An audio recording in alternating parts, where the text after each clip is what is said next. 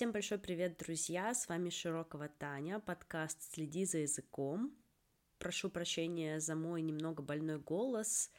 Осень, зима на пороге.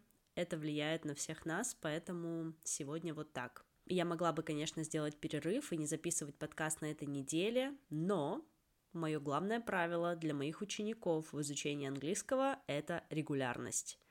И я тоже не отстаю, Раз уж задумала, делаю. Делаю регулярно. И сегодня я хочу поговорить с вами на одну очень интересную и, наверное, такую кликбейтную тему. Аутентичность в языке, аутентичность языковых материалов, что это, для чего это, нужно ли этим пользоваться. И еще немного затронем такую тему, как догми подход в изучении английского. Поехали! Что же такое аутентичные языковые материалы? Начнем, пожалуй, с этого аспекта. Аутентичные языковые материалы — это материалы, вообще любые текстовые, аудио, какие-то визуальные, любые языковые материалы, созданные носителями языка для носителей языка. Если мы с вами говорим про русскоязычные какие-то аутентичные материалы, то это будут любые книги, выпускаемые на русском языке русскоязычными авторами, это будут любые фильмы, сериалы, какие-то YouTube-шоу, песни, подкасты, радиошоу, материалы публицистики, статьи, газетные заголовки, реклама, все, все, все, все, все, что нас окружает, можно причислить к аутентичным языковым материалам. Основная функция таких материалов заключается не в том, чтобы по ним изучали язык, совсем нет. Это что-то, с помощью чего люди передают друг другу какую-то информацию. И использование таких аутентичных материалов для преподавания языка не новая вещь, но очень часто вызывающая сложности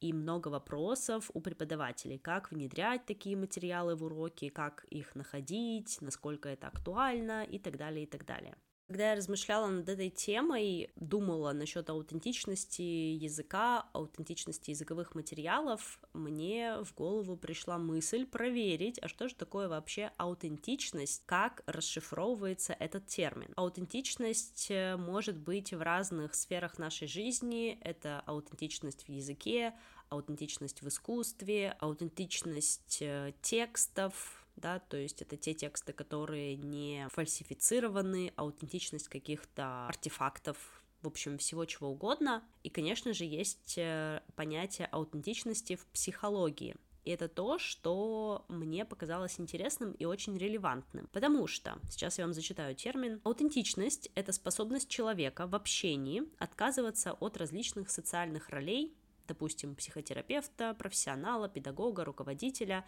позволяя проявляться подлинным, свойственным только данной личности мыслям, эмоциям и поведению. Подобную дефиницию я нашла в англоязычных источниках. Сейчас будет э, синхронный перевод мой свободный. Аутентичность означает, что вы верны своей индивидуальной личности, своей индивидуальности, своим ценностям, своему духу, несмотря на давление, которое может оказываться извне. В общем, я думаю, что, в принципе, тут все понятно. Быть аутентичным, быть э, самим собой — это то, что все, наверное, хотят, все к этому стремятся, мы пытаемся найти свое место в этой жизни и быть аутентичными, быть в гармонии. Как это вообще относится к преподаванию, к изучению языков? Когда мы говорим про аутентичные языковые материалы, мы говорим про то, что это те материалы, которые создаются носителями для носителей.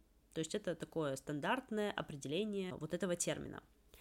Но, а что если посмотреть на эту проблему в кавычках, с другой стороны. Аутентичные материалы — это, по сути, любые материалы, которые создаются людьми, потому что они будут аутентичными по своей природе. Каждый человек уникален, язык каждого человека — уникальная вещь, если вы не смотрели эпизод с моим другом Тихоном, пожалуйста, посмотрите. Мы обсуждали, кто вообще такой носитель и можно ли брать э, язык носителя за какую-то идеальную модель, которой стоит соответствовать. Если мы берем во внимание то, что все люди абсолютно разные, у всех разный словарный запас, у всех разное восприятие этого мира, и все по-разному пользуются языком, то аутентичный язык — это, по сути, язык каждого отдельно взятого человека, индивидуума. Мой язык, даже учитывая то, что я не носитель английского, но мой язык, мой английский будет аутентичным по своей природе, потому что его продуцирую я, аутентичная личность широкого Татьяна, таких как я больше нет. Надеюсь, я вас не запутала и вы поняли, к чему я веду. А веду я к тому, что если мы говорим про использование аутентичных материалов, то это не обязательно должны быть какие-то взятые откуда-то уже готовые материалы. Вы можете создавать их сами. Даже ваш ученик может их создавать. Например, я довольно часто общаюсь со своими друзьями, кто-то носитель английского, кто-то не носитель, и наша коммуникация, наши диалоги, они тоже являются результатом использования аутентичного языка. И я могу использовать эти материалы для того, чтобы демонстрировать своим ученикам, чтобы так вот можно общаться в переписках, например. Я могу придумать свой текст или диалог или что-то еще и сказать, что он является аутентичным, потому что я, как личность, как э, индивидуальный человек, придумала этот текст — с использованием английского языка, применяя правила построения предложений в английском языке, выбирая ту лексику, которую, которая мне близка или которую я хочу использовать э, в уроке со своими студентами, и это будет вполне себе аутентичный материал. Почему нет? Мне, конечно, очень интересно будет узнать, что вы думаете насчет э, моего предположения. Я не думаю, что я первый человек, кто вообще это придумал, высказал. Интересно узнать, что вы про это думаете, особенно если раньше у вас не было таких идей, возможно, сейчас э, появились какие-то инсайты, и я думаю, что это тоже может упростить э, подготовку к урокам и немного снизить градус того, что если вы хотите использовать аутентичные материалы или если ваши ученики просят аутентичные материалы на ваших уроках, вам обязательно нужно перерыть весь интернет, найти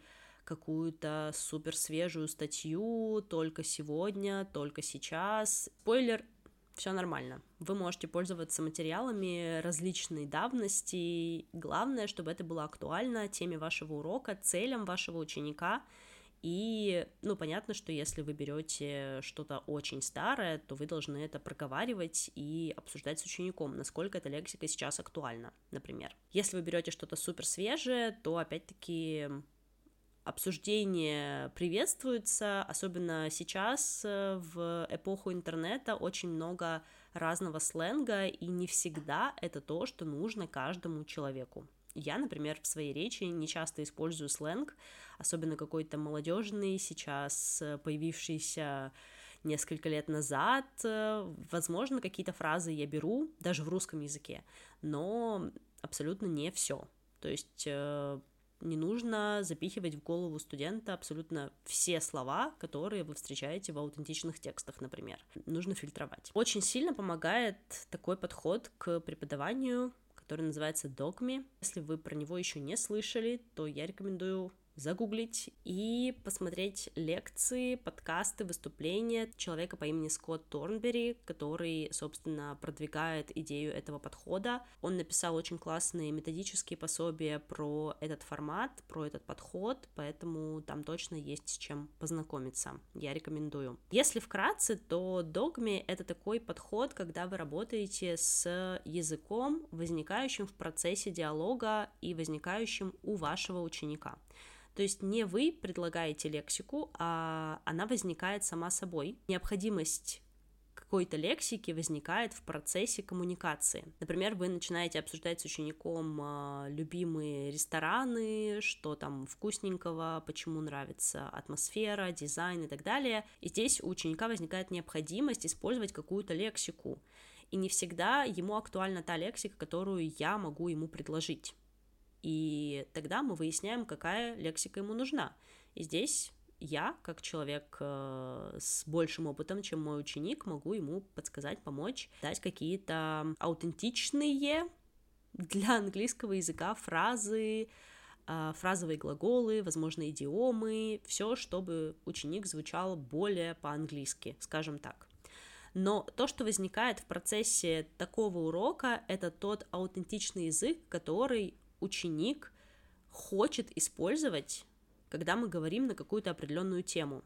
И, на мой взгляд, это то, что поможет и ученику сохранять мотивацию, понимать, э, что он реально будет использовать тот язык, который вы изучили вместе, и вам помогает снизить нагрузку, потому что, ну, вы никак не подготовитесь к такому уроку, потому что вы не знаете, что придет в голову вашему ученику, и здесь, конечно, нужен определенный уровень профессионализма и определенный уровень языка, чтобы вы могли вот так вот в э, импровизационном формате накидать э, студенту варианты, как это сказать по-английски.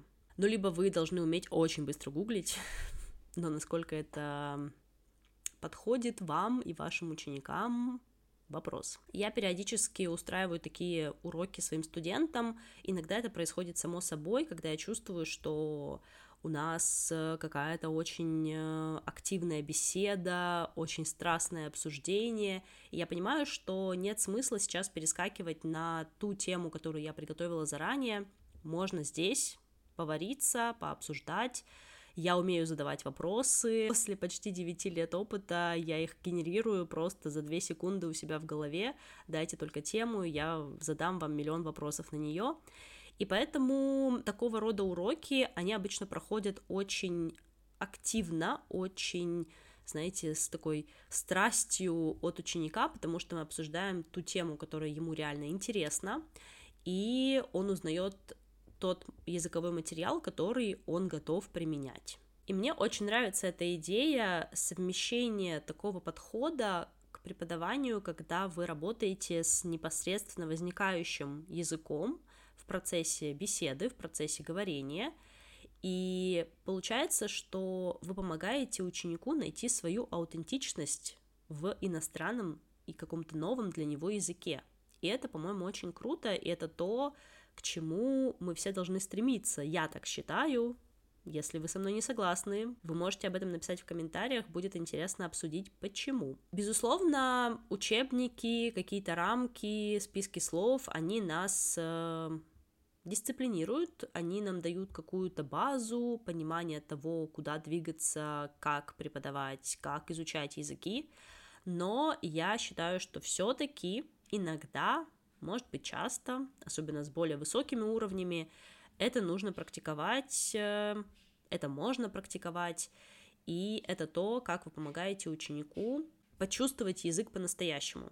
Потому что когда происходят ситуации типа вот я хочу сказать вот это, а как это сказать по-английски? И вы понимаете, что он начинает переводить э, дословно русское предложение на английский язык, получается что-то странное, и это то, чего нет в учебнике, например. Идея использования аутентичных материалов и создания этих материалов э, в процессе использования языка на уроке, вне урока, мне кажется довольно логичной, потому что все-таки аутентичность это что-то уникальное. В общем, вот такая вот идея пришла мне в голову недавно, и я решила, что почему бы не сделать эпизод подкаста на эту тему. Пожалуйста, напишите в комментариях, что вы думаете, какие мысли появились в процессе прослушивания этого эпизода, в процессе размышления над этой темой. Может быть, вы мне скажете, Таня, это какой-то булшит, вообще что-то несешь. Я приму абсолютно любые ваши мнения. Спасибо, что дослушали, досмотрели этот эпизод до конца. Подписывайтесь на канал, ставьте всевозможные реакции, подписывайтесь на подкаст э, на Apple подкасте, на Яндекс Музыке в том числе, ставьте оценки, звездочки, сердечки, пишите комментарии.